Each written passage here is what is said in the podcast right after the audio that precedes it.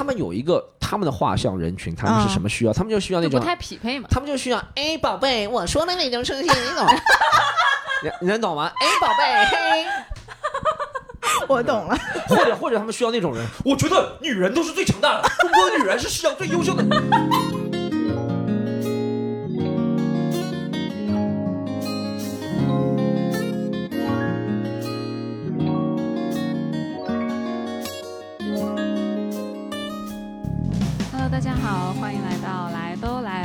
主播丸子。Hello，大家好，我是 Nicole。今天呢，我们非常有幸请到了一位嘉宾，这位嘉宾是我个人很喜欢的一位单口喜剧演员 Storm。当时尼克跟我说哦，Storm 要来我们节目了，我就嗯特别惊讶。完了之后呢，因为我对脱口秀不是特别了解，只能算是一个路人粉。没关系，嗯对对对，然后我就想问一下，就是 Storm，你当时是为什么就选择从事了这个行业？因为我知道你已经九年了嘛。嗯嗯。我讲这个东西为什么会讲，其实是主要一开始就因为发现自己挺喜欢逗人乐的嘛。如果你要追溯到很久以前，就学生时代的话，嗯，就学校里那种跳梁小丑差不多，就真的跳也梁跳不能说小丑吧。没有跳两没没没必要帮我找回来，我觉得。嗯我们都能接受这种词的，跳梁小丑很正常。就是你有没有发现，你们学生时代都有班级，有可大多数是男生，也有可能女生，嗯，就是喜欢骂骂老师生气，然后惹惹同学生气那种人。其实这种是演变的，你有这种，你知道吗？就是你要站上舞台讲喜剧的人，一定是自尊心特别低的人。哦就是不是自尊心特别低的，其实自尊心这个词已经被滥用了。我不能说自尊心特别低，就是 self esteem，就是不把自己当回事儿的那种人。我不会觉得这个事情是丢脸，嗯你知道吗？我会觉得哦，他们啊、很多人看着我会不会丢脸？我不想做这个事情，不是，我是觉得我能够逗自己开心就很开心，我能够有同学笑就很开心，我不会在意这个事情的后果。很多做喜剧的人，其实小时候都是就那种是吧？说咱们说的好听点。就是呃，学校里的开心果或者 class clown，对不对？说的难听点就跳梁小丑，是吧？坐最后一排的，要么就坐第一就排的。很调皮的那种，一般都不去学校的我，都不知道自己呃，我坐哪儿。我对我我的座位一般都被垃圾占的。那你一开始讲这个单口喜剧，你是在澳洲，因为你现在澳洲读书，是不是？呃，对，算算去澳洲去了三年，嗯去去留学，但其实，在澳大利亚也没有讲过这个东西。但我其实，呃，以前也在我的专场，在我的网站上写过，就是我为什么接触这个，因为其实和去澳洲也有一定关系吧。因为去了国外之后，一很无聊嘛，很无聊之后就喜欢上网看。人家在国外无聊，怎么都去夜店了，你就开始上网了？我们那个年代比较早，我们那个年代比较早，而且我我说实话也不是特别喜欢夜店的人，啊所以我就喜欢躲在家里上网。然后国外的网络和中国不大一样嘛，嗯所以能看到一些 YouTube 啊那些东西。然后 YouTube 上其实这东西都有连贯的，因为我其实最早我学生时代喜欢篮球，很喜欢篮球，小时候对不对？从小到大，然后篮球会跟紧密相连的就是 Hip Hop 文化，因为 NBA 在九十年代渐渐被 Hip Hop 文化所侵蚀了，所不能说侵蚀吧，所所感染了，所深度接触了。我差点掉下去了，就深度接触之后，我就喜欢看出来是个上课我上课不认真的我，就喜欢 hip hop 文化，喜欢 hip hop 文化之后，hip hop 文化其实和很多的 stand comedy 的演员，像 Dave Chappelle、Chris Rock、Kevin Hart 嗯啊、Eddie Murphy 这种人有很紧密联系。就我好像记得第一次看到，是在看到呃 Eminem 或者是谁 Dr. Dre。他们都说唱歌手，他们上一个喜剧节目，嗯忘了是谁开他玩笑，我觉得哇好有趣啊，因为我小时候也喜欢开玩笑，但我不知道这种形式的开玩笑，然后我就一直想知道这个是什么，但其实那个时候我二十二岁出国留学的嘛，在二十二岁以前看的也比较少，我二十二岁的时候才零九年，对不对？零九年的时候根本就大大家都不知道这是什么，嗯嗯，就我们嗯业内也没有几个人知道？也不要说其实我第一次看喜剧也是零八零九年，哦是吗？但是我没看懂。对对对对，我就真的看不懂，因为我嗯那个时候在国外上呃上学，然后嗯当时我室友一个是黑里，他们海地人啊，哦然后还有一个是韩国人，然后当时我们在你要说黑里，我说什么什么叫什么？外面白，里面是黑的，黑里，不是不是黑里黑海地人黑人，地海地人是吧？对然后当时他们有一天就说，他说带你去看一个一个新东西，因为他知道我从中国来肯定不懂这个玩意儿嘛。嗯然后当时我们就去了那个纽约，在一个 basement，、就那个 basement 真是 basement 到，就是你要走那个楼梯下去是几个铁皮哐哐哐，然后走下去。纽约都是这样，嗯，有一个黑，然后一个铁门哐哐哐敲一下，然后一个黑人，嗯，然后站起来，站起来之后，他其实带我去，我我看了，但是我不知道那是什么。啊，然后再后面一次看喜剧，就是可能零呃呃一六年、一七年哦，回感受国了，这么不好，第一次 要要隔看了不懂呀。要隔了要隔了七八年啊，但是确实纽约都是这样。对啊，你也是零八零九年，我是你看你第一次看零八现场看，我是第一次零八零九年，应该是在。网络或视频上有接触，其实那个时候上网也多了，有些时候别人会转载一些。我其实那个时候，我记得就算没有在国，我在零九年出国之前，在国内就算没有看过 YouTube，也看过一些短的视频。你在哪儿看的呢？那个时候好像有些以前你知道百度贴吧什么很啊放得开的，对吧以前百度贴吧很 老网放得开的，它什么都能放在以 前，对不对？没有微啊在微博以前，百度贴吧，所以我就看过一些短片吧，但也不知道那个叫什么东西。嗯，可能是从应该是从零九年留学之后就上 YouTube 多了，然后就渐渐开始了解了很多了。然后 YouTube 这个特点，它就是按你喜好推荐，只要看了一个之后，它一直给你推。我那时候哇，觉得好多要看，啊一看，这差不多那个时候就每天晚上都是看这个东西，Storm Storm 的留学生涯，差不多，差不多，差不多，差不多。每天晚上看这个，嗯还看些其他的了。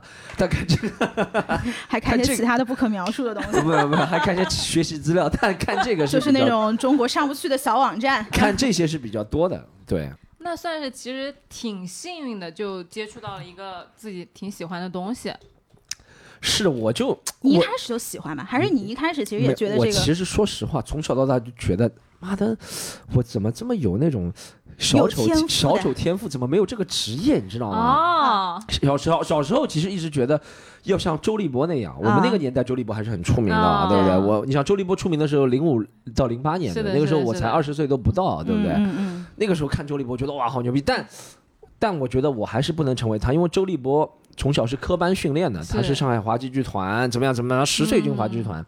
他那个时候出名是四十岁，经过三十年专业训练。我们讲，我们这个人到二十岁从来没有经过专业训练，你说什么口条啊、什么肢体啊都没有经过专业训练。我想，哦，好像不可能吧？我就喜欢，对，会模仿，但觉得不可能。但单口喜剧让我们看到可能性，觉得哇，单口喜剧都是那些 没有不专业的 玩票，没有没有没有，我就是觉得，这因为单口喜剧这个东西是吧，脱口秀它没有一个专业的培训，因为这个东西它的魅力就在于它没有一成不变的形嗯式。是的，是的，就是你如果是经过什么培训，你就会呈现一成不变的形式，你都有。同像相声，相声进去都是这样，出来都是这样，对不对？但嗯 stand up comedy 单口喜剧的魅力就是它没有形式，就是各种招数都有，它就像那种最厉害的武功化有形与无形那种感觉，对。嗯，那你的这个就是你说在这九年之间，你是从来没有说在某一个阶段，你说我去进行一下某一些专业的训练，你从来没，比如，说口比如说你的。这种都是无师自通的，你知道吗？就天才就是这样来的。不也不是天才了，确实九讲了九年时间挺长，但是其实你看这个东西，其实你说没有训练吧，也有训练。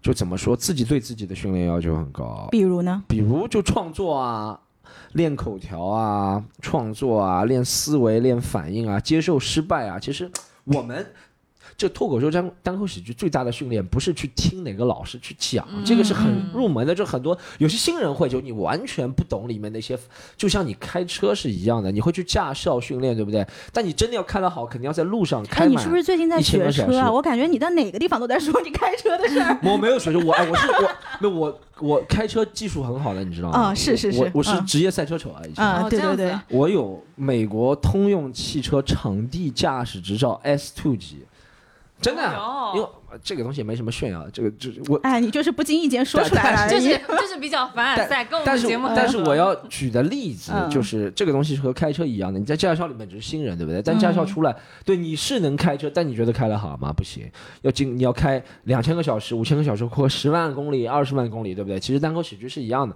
一开始初级阶段是有老师教你怎么样，对，你是能上台讲，但你真的讲得好，就经过这么多年、这么多开放麦、小演出、大实演出的战经验，对，呃，成功失败，你要去总结那个经验，然后每次演的时候就要想，我这次这场演了好在哪里，差在哪里，这才是一个进步的办法。其实你说那种什么，真的你说那种形式重要吗？我拜个老师磕个头，我就能讲得好啊？不行，讲的不好还是郭德纲这么多徒弟，有哪个行的嘛？没有一个行。嗯替你们惹得罪人了是吧？但是这这句剪掉。但是但是就是这个意思，磕个头嗯不重要，嗯嗯重要的是你，嗯，嗯，就是去做比较重要。对对。就是我看他的这个单口，就就他的这个线下专场，我一个最明显的感觉是，我觉得他的现场特别稳，就是比起别的一些喜剧演员，哎呦，不是因为为什么？其实我看的第一个呃线下不是你的，嗯。我第一个线下是在你的地方，但是是因为我妈妈特别喜欢周奇墨，哦，然后有一次我带我妈去看周奇墨，然后当时你是压轴出来，你讲了一段，然后我当时才知道哦有 Storm 这个人，哎，我和周奇墨一起他当时他当时讲了一个什么什么感冒药的段子，我不知道你有没有印象。不知道，我我和周奇墨一起演是很早了，上一次。很早很早，然后中间你们还有一个可能是你们厂牌的呃演员叫小猪，有这个吗小猪不是我们厂牌，但我知道这个人有，这个人吗？但我嗯不知道这是哪场了。很久很久，然后到。第二次就是我朋友拉我去看毛东，然后看到你的，对。但是你看，就是看了这么多人，但是最后你看我买票看专场的只有他的演出，哦哦，我知道毛东是那个安福路那场。安福路那个啊，我就帮他主持了一下。啊，对对对对对对，我就看过这两个。嗯然后他现场其实会有很多跟这个呃观众的一些互动，嗯然后是很即兴的一些东西。我觉得嗯，这个我当时反正体感还蛮……哎，我问你一个，你知不知道来你演出的女生真的是 tried very hard，什么意思啊？我不就知道是她什么叫她 try the very hard？她她可能就是就打扮的很漂亮。哦，这你没看过毛东专场，毛东的女生更加漂亮，真的啊？这是真的。说实话。我，跟你讲，我我当时坐在第六排，嗯。然后第六排我就跟我朋友在开场前在聊天嘛，然后我们嗯。在讲讲讲讲，然后当时第一排有一个女生，她可能回过头来就是弄弄头发啊、补补妆啊，啊。然后补补口红什么，然后当时一回头说哦，就是那个衣服啊，就是低胸整个低到肚脐眼，耶，我怎么没有看到？你在台上，可能太专注演出了。错过一百万，但但说实话，你知道，看文艺表演是女孩子居多了，嗯就是而且是绝对是女孩子是主导性的。其实单口喜剧脱口秀已经有男的来听了，嗯，你没有去看过 musical 音乐剧，全是女生。是吗你要说 try hard，那些女生真的是 try hard。？musical 音乐剧，你意思是那种像百老汇那种？就不是你知道上海有很多音乐剧吗？音乐节那种音乐不是音乐剧，你知道吗？音乐剧比如说啊什么。呃，你看过那个叫很有名的那个？加哥呀，不是不是不是是是是那种是是本土的很有名的，就是那种那那些人演的叫谁啊？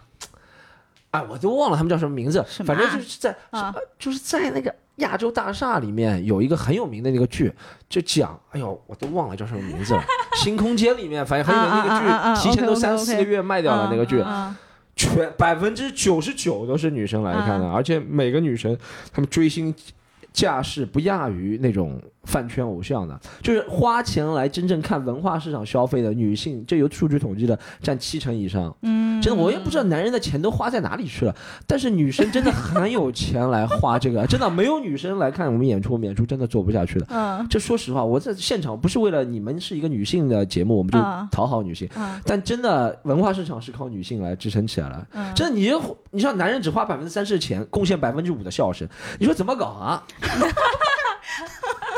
那你觉得为什么是女生居多呢？不是因为说实话，就是这个，如果我们一下讲到这么深奥的东西啊，如果要讲到这个演员，你知道为什么吗？就是演员是男性居多，啊，啊，对不对？就是我们这个行业是我们这个行业男性居多，刚也想，音乐剧也是男性居多，其他我不知道啊，其他也有女性多的一些，可能啊歌手啊女生也有，但这些是男生居多，可能异性会有一种相吸的一种感觉，是会是会有是会有是会有，嗯但是他刚刚说到一个点，我觉得特别的打动我，就是说老师跟你讲什么不重要，你拜师也不重要，但你去体验那个失败的感觉和你在不断的练习中总结比较重要。就是其实很多事情都是这样子的，嗯。那你你道理其实听过了一百遍，但为什么都不会？因为你没有去做。嗯嗯嗯。那你这个强烈的这个个人风格，你是一开始就是这样的，还是你也有一段摸索的阶段，或者你是在不断的修正，或者是不断的精进？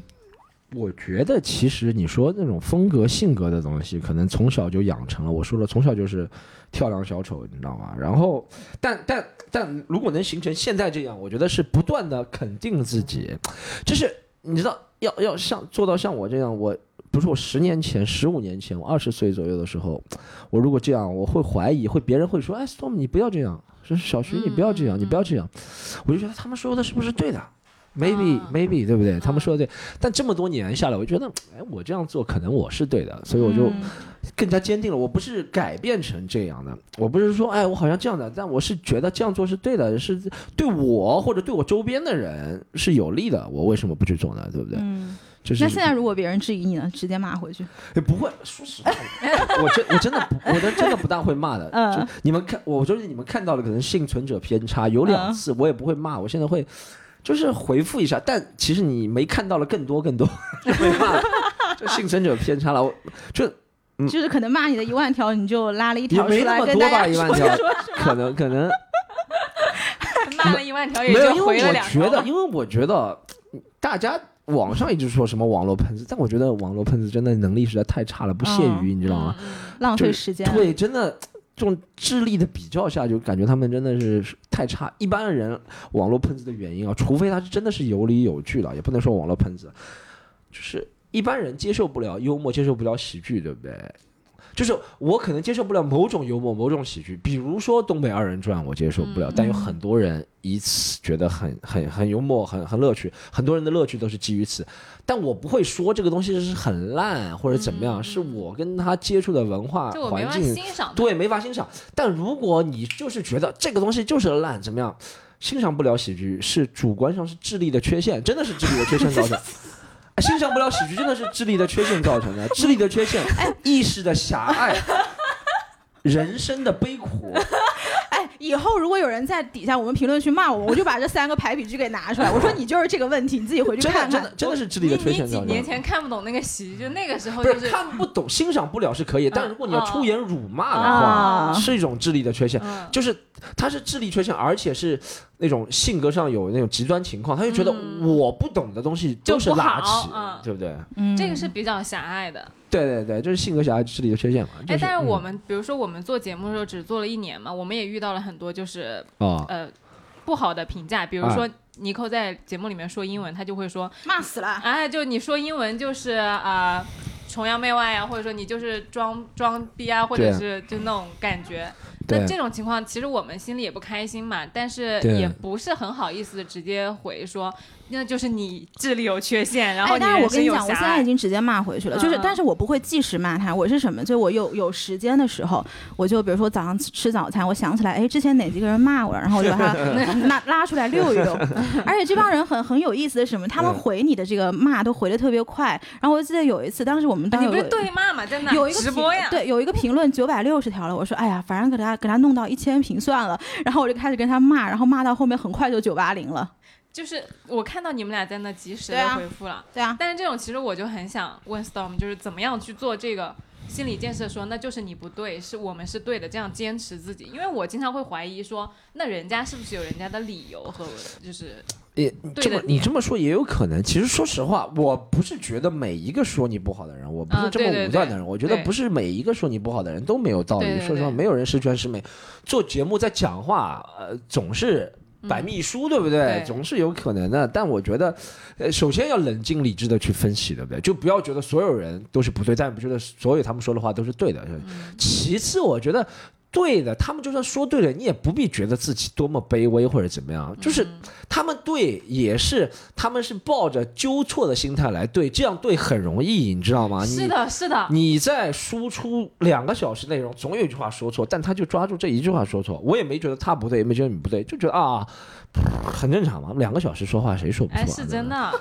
就我有一特朗普也说错这么多话，美国总统有人给他写稿子呢，对不对？真的，嗯我有一期讲武侠，我讲讲讲快了，说叶问是李小龙的师傅，还是李小龙是叶问的师傅，反正我讲反了。嗯，然后那条节目里面可能有一条一千条评论里面得有个五十条以上就在说你这个地方说错了，这个地方啊、嗯对，嗯，因为这个其实也是个幸存者偏差，或者是什么评论者偏差这种心理学。你看，虽然我没学过心理学，但这么多年的演出让我研究了很多心理学。久病成医了。对，久病成医，真的哎，你知道，这是这样，就是人们反驳你的速度远比赞许你快，哎这这是肯定的。嗯就是嗯反驳你的时候，他同时感觉到了智力上的优越哎，感。对的，人类要做出这些公众行为，人类做出任何公众行为，都是想做出大多数吧，大多数公众行为都是想让自己在某种程度上感觉到优越感，对不对？嗯这就是很多人为什么只有我们这样的人才能上台。因为我们想在台上感觉到优越感，对不对？嗯普通人为什么不能大吼大叫？因为他觉得大吼大叫他会觉得丢脸。是呀，其实他是不是觉得怎么样？他是觉得丢脸。如果一旦他感觉到长脸了，他就会做，就像他指出你的错误一样。就像我在公共场合，我如果特别难受，我都不敢大声哭，我都哭的没有声音的，就会觉得丢人吧。对，人嗯人就是人类是大多数人类时刻都是展现在智力上，想比别人展现在自己智力啊、性格啊、呃能力啊、感情方面的优越感。对对对对。嗯嗯嗯但是他又要装作他是在帮你的感觉，哦 OK，这是一个很这个是的又要里子又要面子，嗯就我那个时候还跟你说呢，我说为什么大家听完这么一个小时的内容，就是你难道只听到一个错误吗？对啊就是你你听了那么久，你你的所有的 get 到的东西就是你这个地方讲错了吗？我觉得肯定不是的，肯定嗯大家还是有很多其他的感受的。但是他就会跟你说，哦，你这个地方讲错了。其实跟爸妈很像，爸妈我每次跟我爹妈讲一件事儿，他们就是看完了啊、你比如说百分之八十都做得很好，哎，他也不会跟你讲，他就说哦，你这里这里这里还可以改进，然后这里这里这里做的不对，然后没了。对啊，但其实这个是。呃，正常，这个就和法律一样，你嗯做对了不会表扬你的嘛，对不对？嗯你做错了，你说你开了十年的车，你开了三千天的 车，开车又来了，你开了三千，这举例大家能理解吗？你开了三千天的车，你三千天没有酒驾，没有人会表扬你，给你一个嗯三千天不酒驾的勋章。你只要有一天酒驾被逮住了，这就是你的错嘛。这是这确实是差不多的一个道理嘛。就是其实很多时候我们。呃，就是就是比意思就是说，你说一件事情是符合事实的，我们就拿李小龙和叶问来举例，对不对？嗯你说对了，你其实叶问是李小龙的师傅，对不对？嗯。李小龙曾经拜过叶问门下对，对，那如果你说对了，他们觉得这是应该的、正常的，对不对？但你说错了，那就是不正常，嗯因为你在输出观点，他们觉得输出观点一定要是正确的或者怎么样。但我觉得这种其实指出就让指出来，我觉得没有什么，就接受了就好了。嗯那那怎么样？我就说错了嘛，怎么样呢？对不对？对嗯，嗯但确实就是也是一个练习的过程吧。我当时就是反观一下，我会反省到自己说，哎，那我平时在跟别人聊天的时候，我是不是也非常会去揪别人的错误，然后嗯忽略掉别的事情？嗯我觉得这个做节目也是反观自身的过程。生活中可能直接指出的会比较少，因为生活中网上是。因为网络加加开一层网络之后，人更加容易大胆的做一些事情，对不对？生活当中你这样说的话，你其实也是怕自己丢面子，对不对？嗯万一他跟你争辩起来，嗯但生活当中，因为网络它不是直接的，嗯所以是你说了一句，你就感觉暂时会有心理上的优越感，怎么样？嗯其实也是挺复杂的一个事情，但总结出来可能就无外乎这几个道理吧。你当时从澳洲回来的时候，你有嗯觉得国内有这个舞台给你施展吗？还是怎么样？我我我二零一二年回来了之后，有我就这个时候二零一二年一回来，但回来两个月我就找到了一个机会上台讲。哎，你是一回来，你从来就没有想过你要去找个工作或者怎么样？时在工作，那你个时候还在哦，你工作，还在工因为作，那那个时候刚开始讲的几年，差不多也只能算一个兴趣爱好。啊啊就是你嗯无论从投入的时间还有收入啊各方面啊，都达不到你说能够全身心投入的。啊我是当时是在网上搜的，搜到上海有个俱乐部，但是是一个老外澳大利亚人，澳大利亚人和一个美国人开的一个啊俱乐部，他们是讲英语的。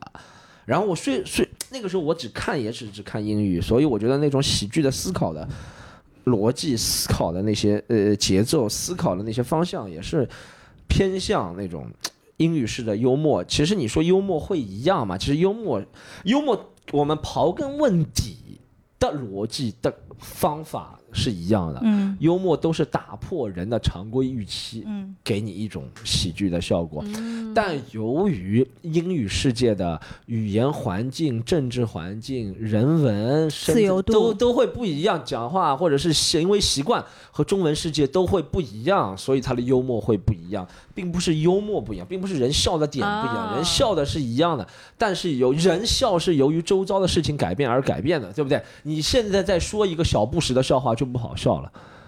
你能理解吗？嗯嗯，你现在如果说拜登笑话就很好笑，因为拜登是在上面，就是就是这个意思。但你觉得小布什时代的笑话跟拜登时代的笑话一样吗？一样，还是那个道理。嗯，对，所以那个年代就上了那个节目。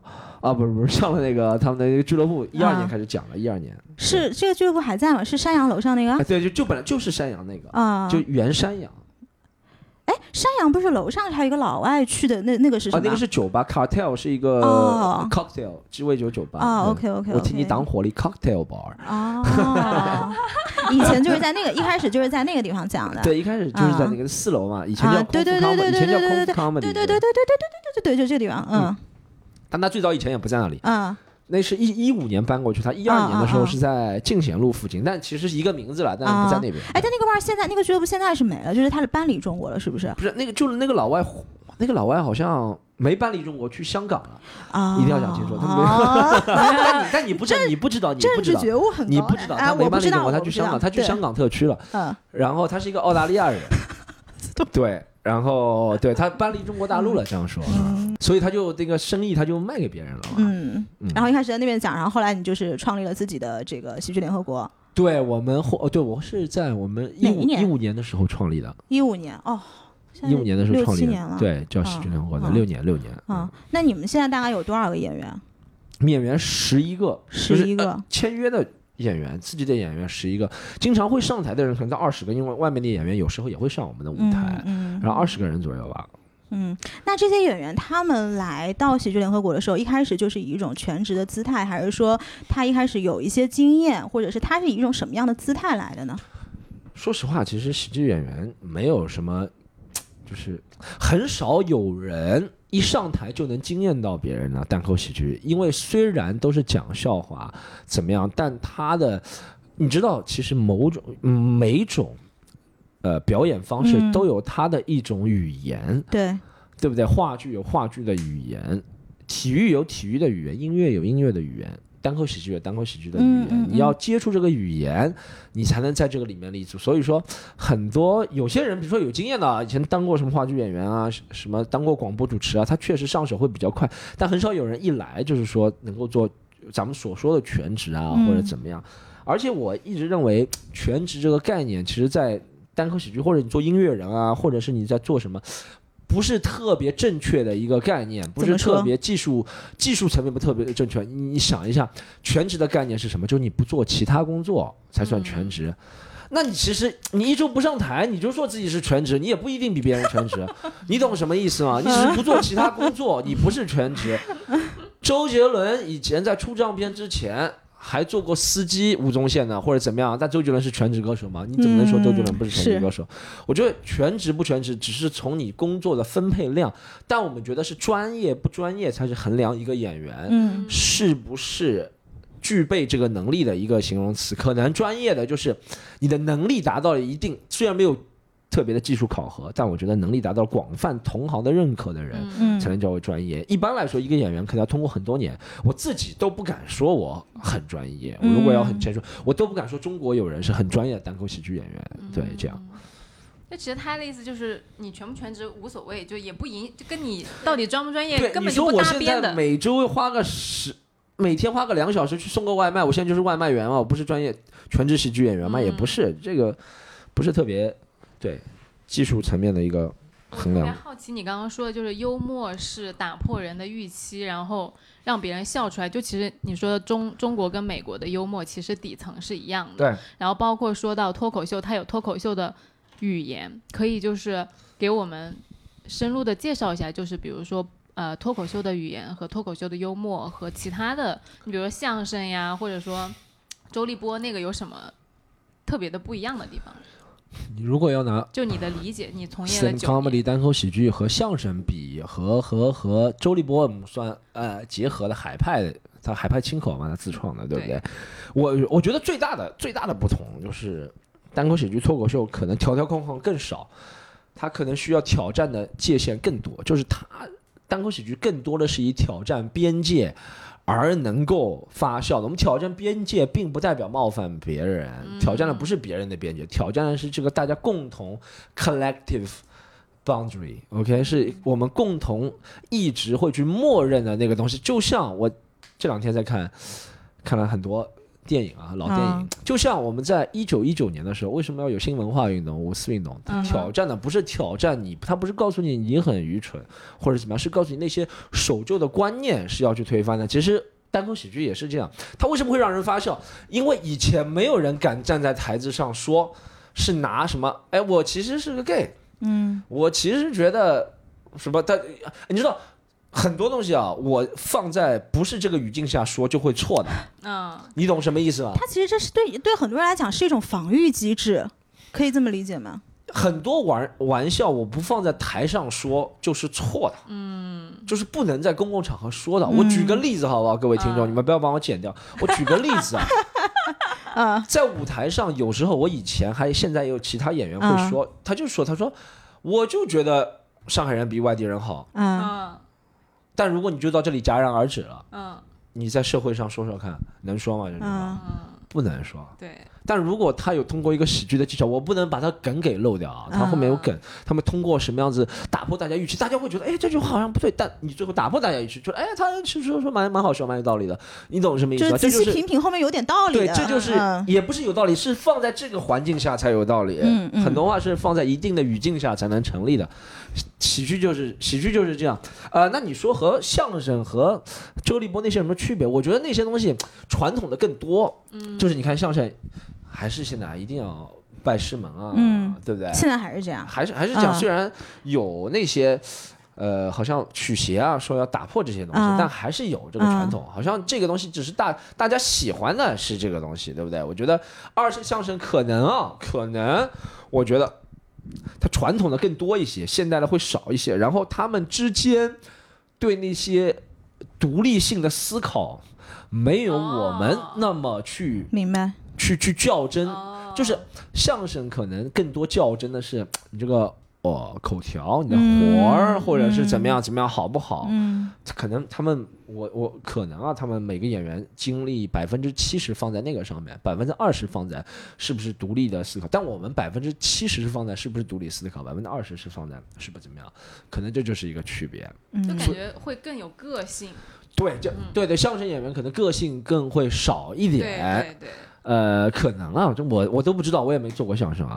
但那个单口喜剧可能就感感觉给人感觉个性会鲜明。你虽然每个人看上去都差不多怎么样，但但有些人就是他他就能有些人他就能讲自己很穷那讲的很好笑，对不对？哎，你说说看，就我们就讲穷这件事情，我们不是这么冒犯，就讲自己穷这件事情。嗯，除了单口喜剧舞台能讲，你在社会上什么行业能讲？你在公司里能讲吗？真的，啊我们录过一期，就说我们最近没钱的那个节目，就被被人骂对啊，对啊，对啊，对啊，你这、你这、这、这都不能说，你相亲更不能说，对不对？没有地方能够说自己很穷，啊。只有在单口喜剧这个语境下，大家能理解嗯，这个东西。你要我真的去解释，我跟普通人也很难解释，但大家一进入这个环境就能理解了，这产生了一个语境，嗯，就是我在调侃自己，他能啊理解。你真的生活当中，也调侃自己说就说看，就在这个语境里面，好像大家的包容度是比较高的。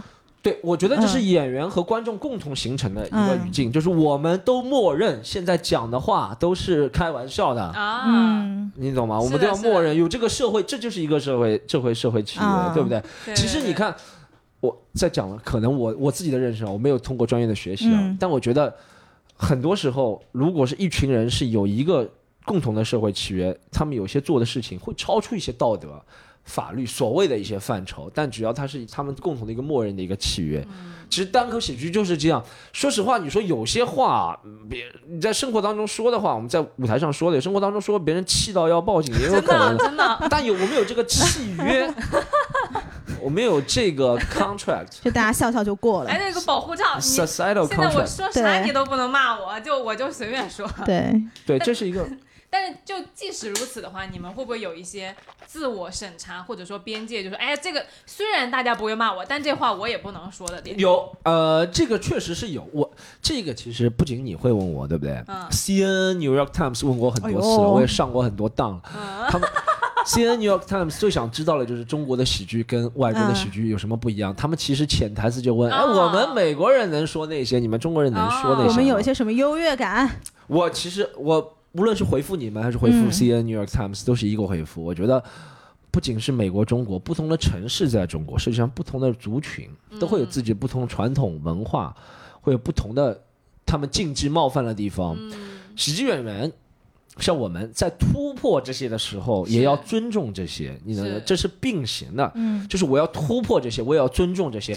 我为了让你能够接受我突破，我就要尊重你的这些。就是比如说，我举个例子啊，我们能举在美国的例子。我在美国，我如果要让你突破，接受我这个呃外国人、外外外种族人来调侃你们，我就先不能去。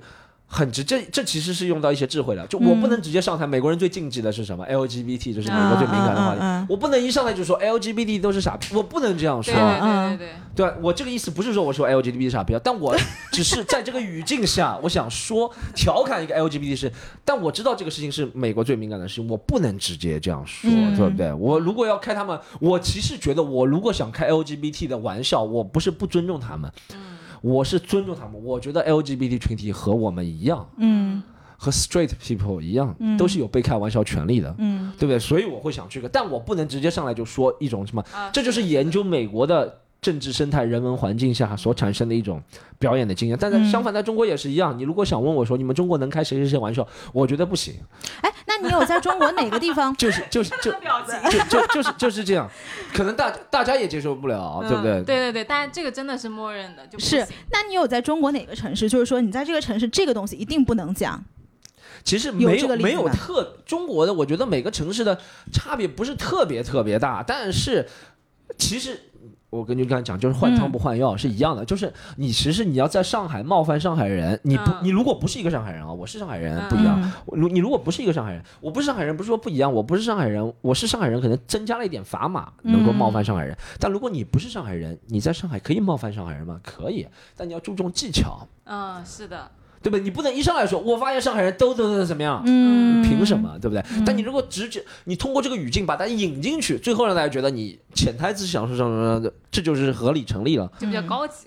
也不是高级的，就是这是一个讲话的技巧，就像领导找你谈话，想磕你磕你工资。想 PUA 你，然后他先会先给你讲一套东西，然后你讲最后那个其他的东西才是要讲的玩意儿。是一样的，是很多嗯事情的道理都是一样。就像我作为一个上海人，我要去北京讲什么，你觉得我要注意什么啊？嗯我当然知道，不能首先先上来说北京人怎么样，我怎么啊样怎么样，啊，但我可以通过一个其他的方法把你绕进去。比如呢，你举个例子，你就一直在这儿绕绕绕绕绕上我。听没有没有这没没有这个北京、上海，没有这个语境，没有这个语境的话，举例子确实是不容易的。嗯，没有这个语境，但是我的意思就是说，你们你们就就是就是就像和姑娘聊天是一样的。哎哎，举姑娘聊哎天的例子，你举这种例子吧就像对对对举姑娘聊天的，就像举个，其实所有啊，我觉得所有的东西啊，就是不能一上来说我想睡你，然后要说点别的欲擒。故纵是一个很别的高级的一个词，怎么说呢？欲擒故纵，喜剧也是欲擒故纵，嗯姑娘是欲擒故纵，对不对？你们男孩子异性都是欲擒故纵，嗯或者你喜欢的人，就你不能表现你的欲望很强烈，才会引起别人对你强烈的欲望。嗯，这句话可以吗？哇这个可以可以可以。就是这个都能当哎，标我可以给你题了加个音效。你懂你懂啥意思吗？喜剧也是的。我不能直接上来就把我的暴意意图暴露很明确，就是嗯我今天一定要向北京观众证明我上海人比你北京人优越。嗯嗯，不行，一上来这样的话，就不能暴露自己的最终目的。对，嗯，但你通过引着引着，到最后他们都笑了，你再说，嗯 我这你看上海人是比你牛逼，这时候就能接受。好贱啊！他那个表情真你的绝了。你你你们能理解吗？理解你看我刚刚其实也用了一招，嗯对不对？我没有说我很牛逼嗯，但你们到最后觉得，哎，我很。嗯，我们也没有。但其实很多时候，很多时候欲擒故纵，欲擒故纵是一个挺高级的一个技巧吧。很多是生活当中很多场合都会遇得到了吧？嗯，就是就是大家有时候想完成一件事情是吧？呃，隐藏自己，不能说隐，慢慢暴露自己的意图吧。嗯，懂了懂了懂了懂了。那我还是想听他跟姑娘聊天怎么样慢慢暴露自己的意图。这招我不是很擅长。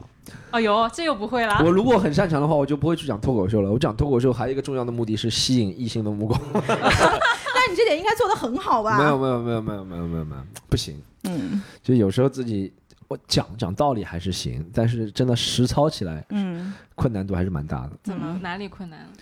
啥什么什么方面你想说？我就不知道你说哪里困难了，因为我觉得你又会说，然后又能逗姑娘笑，你讲道理没啥困难。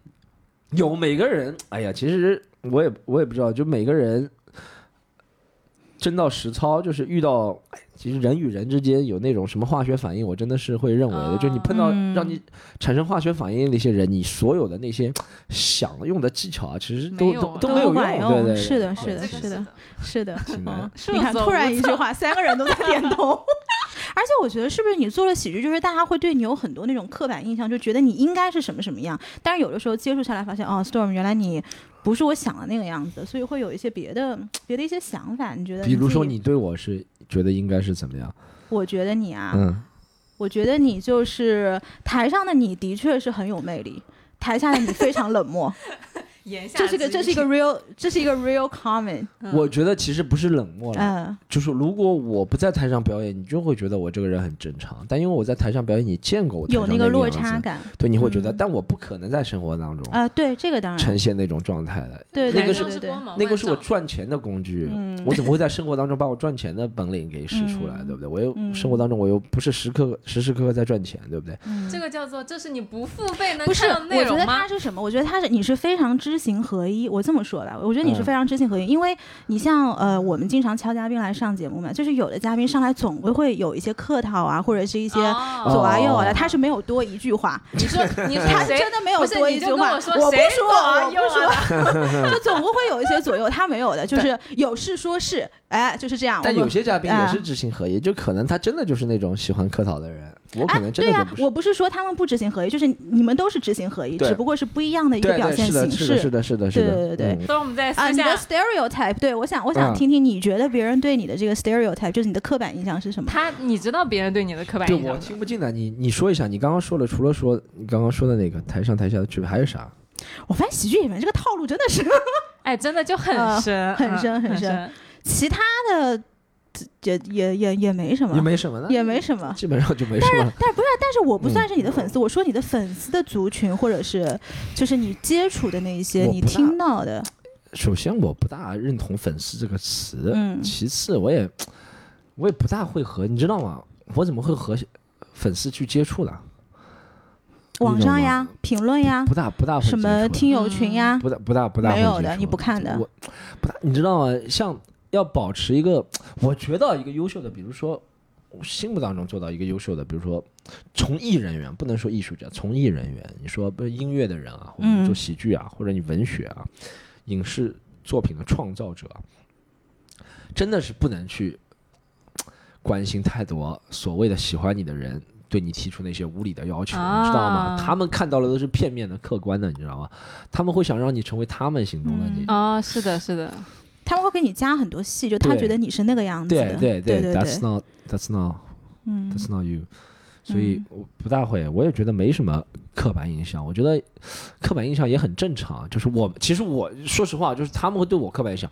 我比如说我喜欢，比如说我喜欢啊，比如说我喜欢库里，我喜欢 C 罗，嗯嗯我喜欢谁纳达尔，我也有纳纳达尔、库里，我也有刻板印象，对不对？但我知道这个东西是不能长久的，就不是嗯真实的他们。那是一个投射吧？对，这可能是我想让他们完美的觉得这样子。我觉得库里在生活当中没事情也是投三分球投进来，可能不是这样，对不对？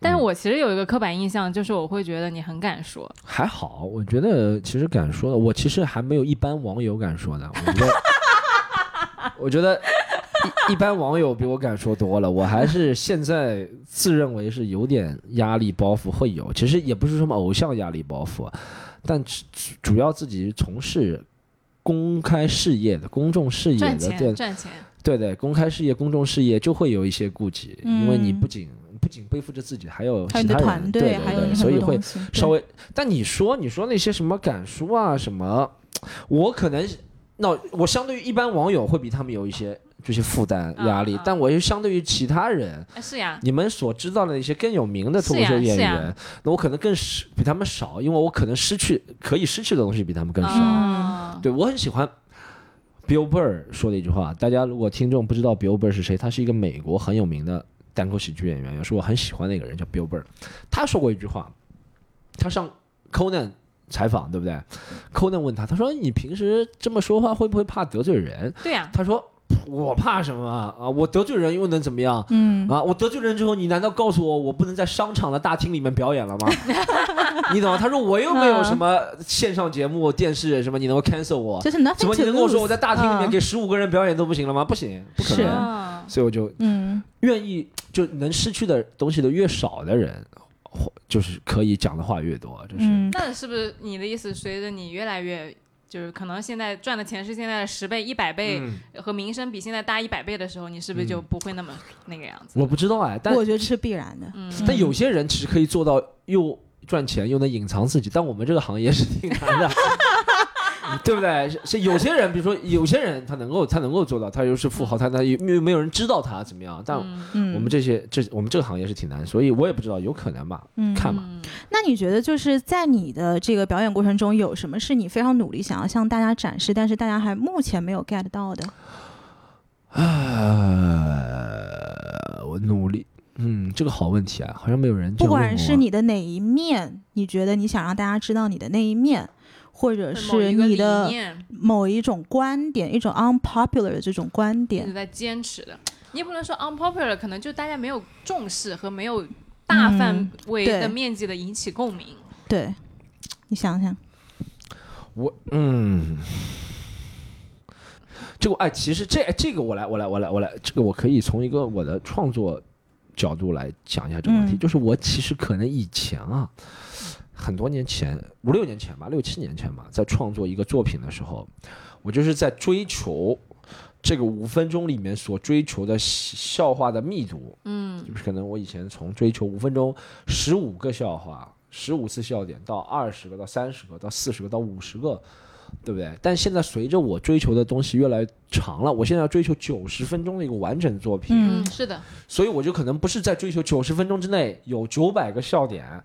但我是想在追求，在九十分钟大家看完这场演出之后，他的感受是可以和看一个小说、看一个电影的感受是一样的。嗯是吧？我就我我觉得很多电影，那些搞笑电影，它都是开头搞笑，后面可能会有一些升华啊，或者怎么样。嗯我觉得这比较烂俗烂的一个套路、啊，笑着笑着就哭出来了，俗烂的一个套路啊。但我觉得这招确实是能够让你一个作品得到完整性很强的一个标志。就自己创作者做的时候，就想，我真的从头到尾都是笑话。首先观众会笑泪，肯定会。我觉得是笑，我觉得笑泪有两层，真的会笑泪，两。层含义的笑泪，第一层是肉体方面的笑泪，是的是的就是脸真的会是笑笑泪。笑抽第二个是精神方面的笑泪。什么叫精神方面笑泪？因为喜剧讲到底，我们刚刚讲了喜剧内核就是那个内核。你说喜剧的方法技巧无外乎最多二十种吧，嗯，对吧？你你在一个半小时里面差不多二十种都用完了吧？嗯那二十种都用完，你在最后的十五分钟。二十分钟就很难再用方法去打动他们了，嗯这也是经过不仅是我很多喜剧人，我看过世界上厉害的喜剧人，我也和他们交交流过单口喜剧，嗯。国内我们也交流过，就是但国内能有九十分钟那个人不是特别多，但那几个人世界上他们都是觉得的，你要呈现一个完整的作品，就让大家进入那个情绪，你不单是给他们说我是在讲笑话了，这时候我是在描绘一个 paint a picture，我是在描绘一个蓝图，我是在画一幅画让你们看到。其实这也是我渐渐想要追求的一个东西，我想让大家欣赏的方向，就像有些时候有些观众他第一次来，他会觉得啊蛮好笑的，第二次他觉得哎这两个东西上次讲过了嘛，哎但是啊那天很很有很有可能。那我是我那天啊讲的都是讲过的。对，就是那天我带去的朋友，他是第一次看你的这个、嗯这个这个演出，但是你讲了很多东西，好像之前我总感觉是在哪儿看过，可是还是很好笑。你你是在哪儿看过，还是他在哪儿看过？我在哪儿看过，他是没有看过。你在网上看过，嗯这些段子在网上。反正我就觉得在哪儿看过，在网嗯上传的很广，这些段子的。嗯嗯嗯所以说，今你你说有没有套路？你看姜文的电影，看一个你觉得很惊喜，第二个如果你哎觉得都都都看套路，其实就是这个东西嘛，对不对？嗯但也有不一样的地方，对不对？所以说，我觉得喜剧也是这样的，就是也是有有一些观众了，很很感谢你们第一次花了钱买看，第二次，但第二次之后他就说哦一样的，以后再也不来看了。那我觉得你就可能不是属于这一类的一个观众，是吧？嗯一样的，嗯。哎，那你觉得这九年间，就是这个观众的这个画像有没有什么区别？因为在我理解，其实九年过去了，你这个单口喜剧也慢慢进入到一个大众视野范围之内了嘛？你觉得就是线下坐在底下的台下的观众们有没有什么变化呢？实话实说，观众一是越来越多了，嗯二是观众的，呃，就是就是是就是有那一批就是英语有个词挺好，叫 savvy 是吧？中文可能叫资深是吧？这资深的 savvy 的观众群也在扩大，就是那些观众是可能真的懂单口喜剧，他也是愿意去尝试，就是演员也在尝试讲不同的东西，观众也在尝试听，用不同的角度去听东西，对不对？嗯嗯嗯他不单单是从呃，是不是就是那些东西，还是怎么样怎么样怎么样怎么样？所以我我觉得这个群在在扩大，就是 savvy 专专业的观众，就是不能说专业的吧，资深的，就是真的喜欢喜欢单口喜剧的人也在变多，但每个演员的粉个人的。观众也在变多，但喜欢、嗯真的喜欢单口喜剧的观众也在变多，我觉得这是好事但是。与此同时，这个你们的俱乐部也在、也在变多，就是有很多小的俱乐部慢行业慢出来。行业内的竞争也在变多，对对对，它。其实某种程度上也稀释掉了你们坐在底下的人。呃，这个东西其实你说稀释吧，你从我主要从微观上可能是稀释，嗯微观上的稀释就是比如说我我今天。有了三百张椅子是吧？我只卖了两百张票，我会觉得哎，其他那个俱乐部有一百张票，如果他不卖的话，可以到我这里来，这是微观上的稀释。嗯但我觉得宏观上还是在增长的，嗯就是 只有有这么多人来讲的时候，才有可能更多的出现下一个超级巨星。一个超级巨星能带领这个行业前进的力量，是可能比你们做的嗯它是。流动的，而且它是有无限可能性的。而且说实话，如果你觉得竞争会把你的人群给稀释掉，说明你是不够出色的，对不对？对的，我对的，对的，我我我觉得，你看麦当劳、肯德基还有那么多竞争的，别人还不是屹立不倒吗？永远开在对面。对对对，说明他们对自己的无论是产品啊管理都是很有放心的。所以我们如果尤其文化产业是更是看产品，就观众是觉得好笑，真的是在他这不是刚需，对不对？他不会觉得我今天一定要去，是的，是的。他真的是被上一次或者被坊间的口碑所吸引打动到了嗯那我们肯定都是一样的，就是你会希望这个池子越来越大嘛，然后你的整个行业的影响力都会越来越大。那那你会跟那些很资深的观众交流吗？因为我们做播客的话，其实我们跟听众是走得很近的。嗯，你们你们如果做喜剧，会比如说，哎，散欢散了这场之后，几个资深的人跑过来啊，Storm，我看你今天或者说最近怎么怎么样，会有吗？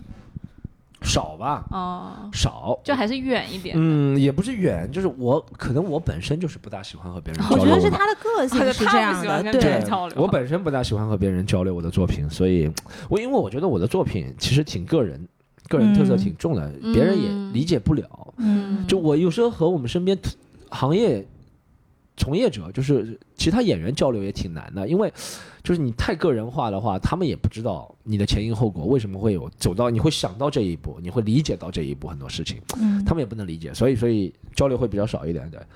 那你觉得你这个个人风格这么强烈，或者说甚至跟同行交流都不是每次都能很轻易的获得认同，这个感觉会会让你觉得加倍的孤独，或者说有时候说，那我要不要改一个不一样的状态吗？你渴望大家理解你，他们也不是不能理解，他们是不能不能产生共鸣。对，不能不是不能产生共鸣，是他们不能跟上我的步伐，有可能。你知道，不是不能理解，就是嗯笑嗯还是很好笑的，嗯但他们不能知道我为什么能创造到这一步。但说实话，还有一点原因呢，我不谦虚的说，嗯，还有一点原因是我们很多同行从业的嗯年限比我少很多，啊他们没有到那一个是年那。那那一个地步，他们能理解的那个地步。嗯对，那你会觉得说，我就要这样一直走下去，这是我自己的路，还是说你有时候会说，哎，那我要不要为了呃听众能够快速 get 我，或者说同行能够更多的理解我，或者说我的这个，因为大家都知道通俗或者说易懂的作品比较容易被传播嘛。对你说武侠为什么有那么大的基础的观众，嗯而可能一些很高精尖的领域，哎，就只有那么一点点人知道？那嗯你会选择说，我想为了让我的作品更广为流传，而去做一些就是更更让大家 get 到的那种东西？我我觉得是这样，就是单口喜剧啊，嗯刚刚讲了，就是欲擒故纵这个事情啊，其实是很重要的，嗯就是要保持那种高屋建瓴的感觉。嗯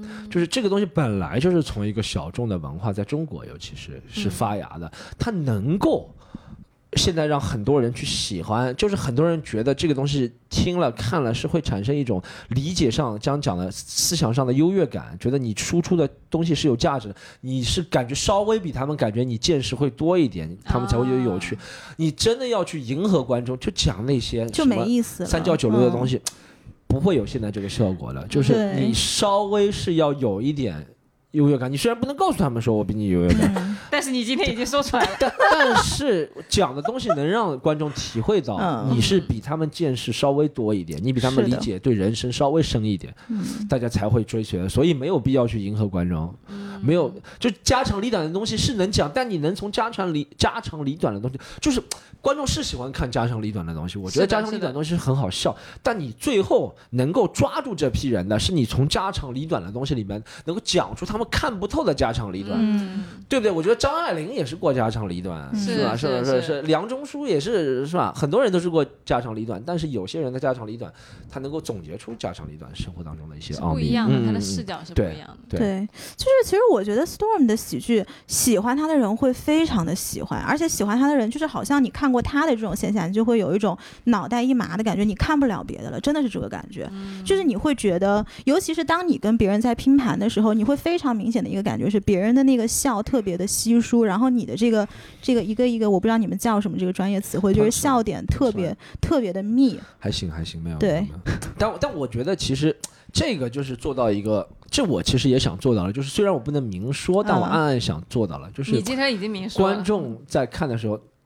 观众在看的时候，他会看完我之后，就会觉得其他演员啊，就可能这样啊，就像我听完我我以前喜欢听听说唱的时候，我就会觉得哇，我听完谁谁谁谁谁，我就觉得其他说唱好像很弱的感觉，嗯对不对？。对你就是那个喜剧界的谁谁谁谁谁。就像我看完 NBA，我就觉得嗯其他篮球就很弱的那种感觉。是是是他们都是打篮球、嗯 n b a 也没有有意打压其他联赛，但我会觉得我看完库里就觉得其他人很弱。嗯啊，是。哎，那你对这种就是像中国这种平均的，他可能理解是单口喜剧就约等于脱口秀大会，嗯你你觉得这个东西你你是怎么看的？我我没有办法了这件事情，所以不可逆的一个一个影响，这是。那你某种程度上你会觉得也有一点开心，因为他们毕竟把这个小众文化放到了一个主流层面上来。对，确实单嗯脱口秀三个字能够让人记住。对，这三个字的，就是呃记忆点会比单口喜剧更深刻，嗯对不对？对。嗯但但但，哎，其实我觉得还是那个好处大于坏处大大很多嘛。好处，嗯就是我觉得这个是还是好处，就是一是记忆点很多，二是机会很多，很多人就理虽然有些人会理解产生偏差，会觉得哎，你看他这个叫什么足球脱口秀，这个叫什么音乐脱口秀，现在还有足有球还有什么脱口秀，还有什么漫画脱口秀，是干嘛？专门讲漫画的啊？就是 漫画的时候讲两句话就叫脱口秀了，你知道吗？这会有，对啊，他们现在你看他那个不屑的表情，什么意思啊？他在画漫画，然后画的同时讲两句笑话。对，还有国画，那干什么？足球脱脱口秀秀是踢足球的时候不是就是解说足球的时候讲两句，啊讲两句话，哦还有什么呃国画脱口秀，我看见过的啊，啊艺术脱口秀，其实很这个东西是真实存在的真。实存在，就是这是这是这这是这个东西带来的其他我们看稍微负面点的影响，对啊？但你说更加正面的影响，就是让很多人记住脱口秀三个字，因为大多数人记住了还是脱口秀，虽然他对观众永远不可能比从业者理解的一样深刻，这是不嗯可能的，对对对不对对但但他至少差不多能够往那个方向走了，我觉得这还是一个比较好的地方。就以前啦，一直在想着是不是这个东西不叫什么纠正啊，人家觉得没有必要。那你现在嗯线下还是纠正了呀？就是每次上来都有一个人说，他说我们这个不叫脱口秀，对对，我们这个叫单口现场会。纠正，现场的人群也是经过筛选的，你知道吗？嗯，这个是会不一样，也是幸存者偏差。就你愿意花钱来看我现场，啊你是愿意接受我对这件事情的一个修正的。啊，我觉得他这个是是对的，就是从一个大的范围来讲，我们肯定是希望我们所在的这个行业被越来越多的人知道。可能你刚开始知道的时候，并没有那么的精准，就像很多人对那个打辩论的理解呀，他就是奇葩说呀。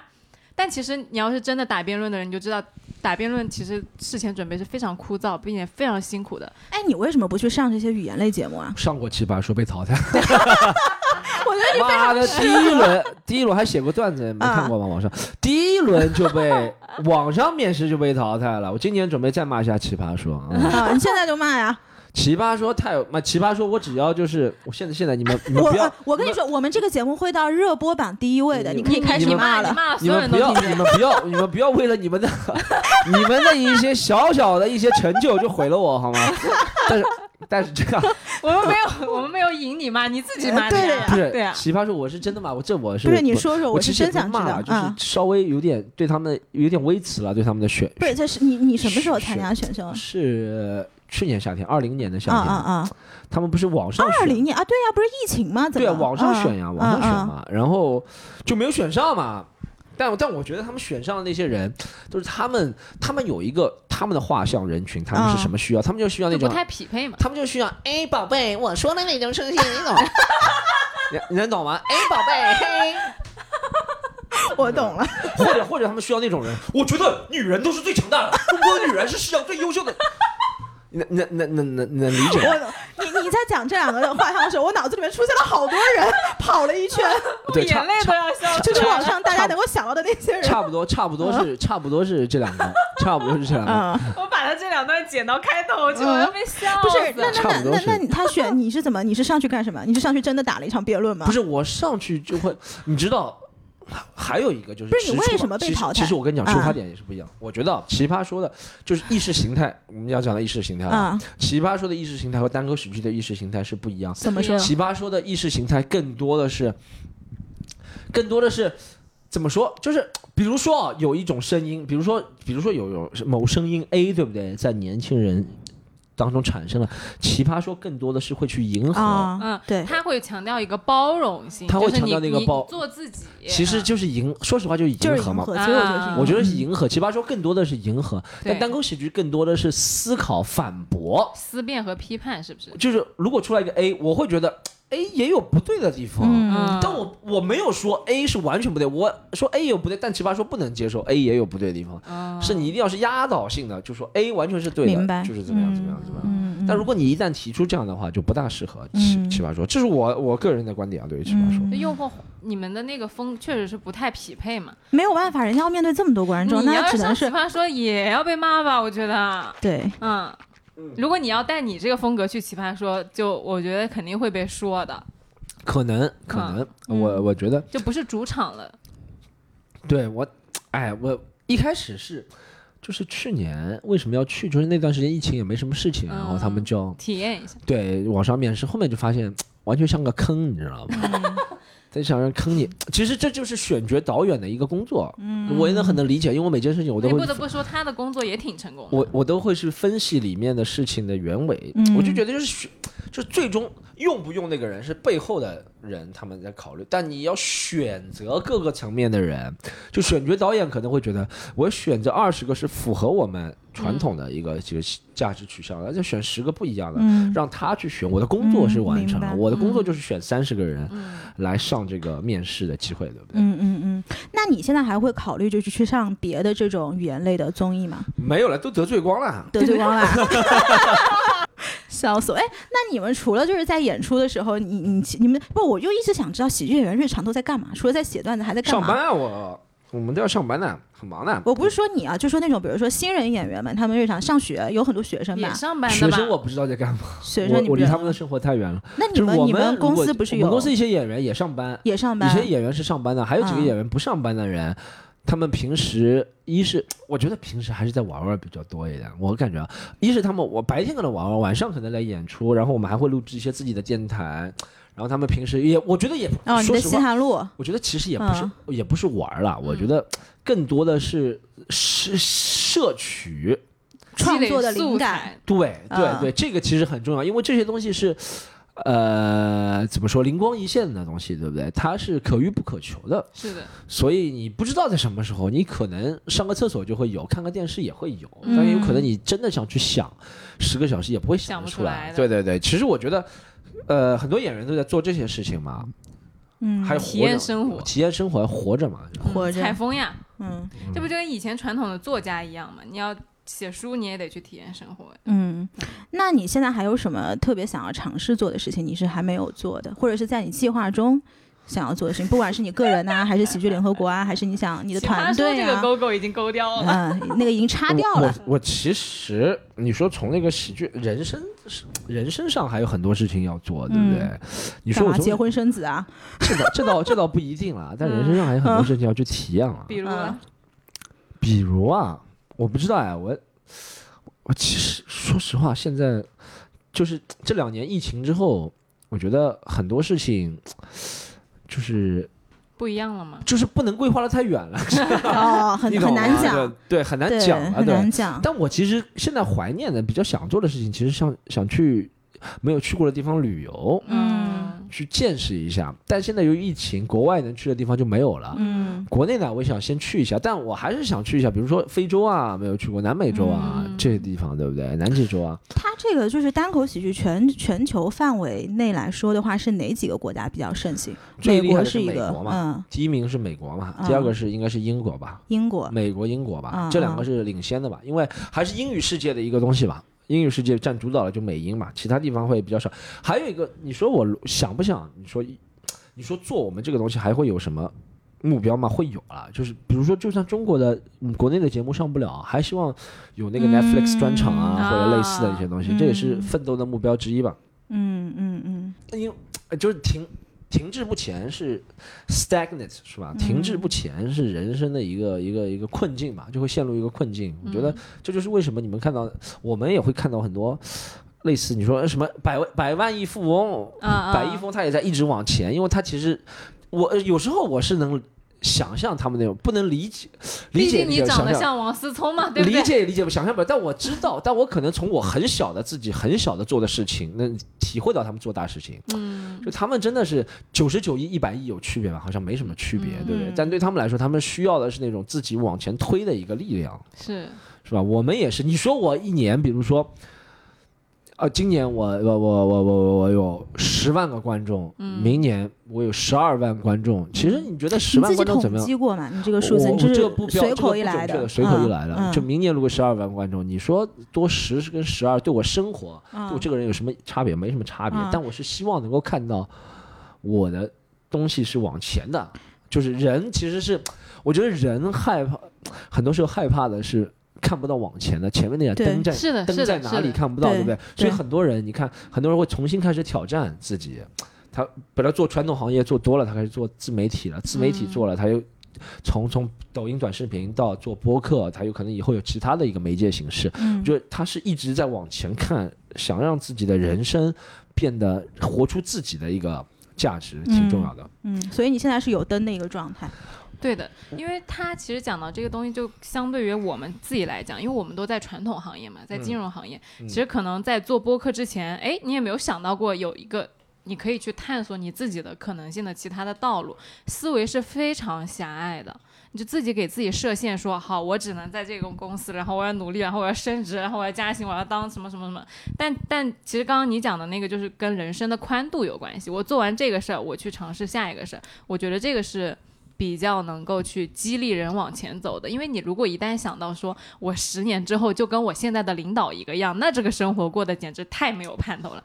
但你说，如果我十年之间我又可以去尝试播客，我又可以去尝试抖音，然后我去非洲旅游，然后我去 Netflix 开专场，那这个事情就活得非常有意思了。对，而且我觉得有时候一旦就是人，很多时候你说对金钱、对什么欲望啊是有有欲望，肯定是有，对不对？嗯，什么钱啊，什么美食啊、美色啊，都会有欲望，对不对？但我觉得还有一个欲望是对那种新的认知的一个是的，是的，欲望，每个人都会有，而且这个东西是有一个瓶颈的，一旦你突破这个瓶颈，你就会无限制的一个追求了。很多人其实是可以活了，在我们看来很无聊、很无趣的，但他是可能没有突破突破那个瓶颈。嗯、是的，他可能就是习惯了啊，你习惯了停滞不前，我们所谓的，但他没有突破。但一旦你突破那个瓶颈的话，你不可能回去了。对你就会嗯一直会对那个新的那些渴望的东西很渴望。其实这些东西里面不不可能有时候没有金钱，很多时候就没有金钱，是吧？嗯没有其他的东西包含，但你就对新的那种认知的渴望。嗯，是一个意识形态上的东西。对一路狂奔啊！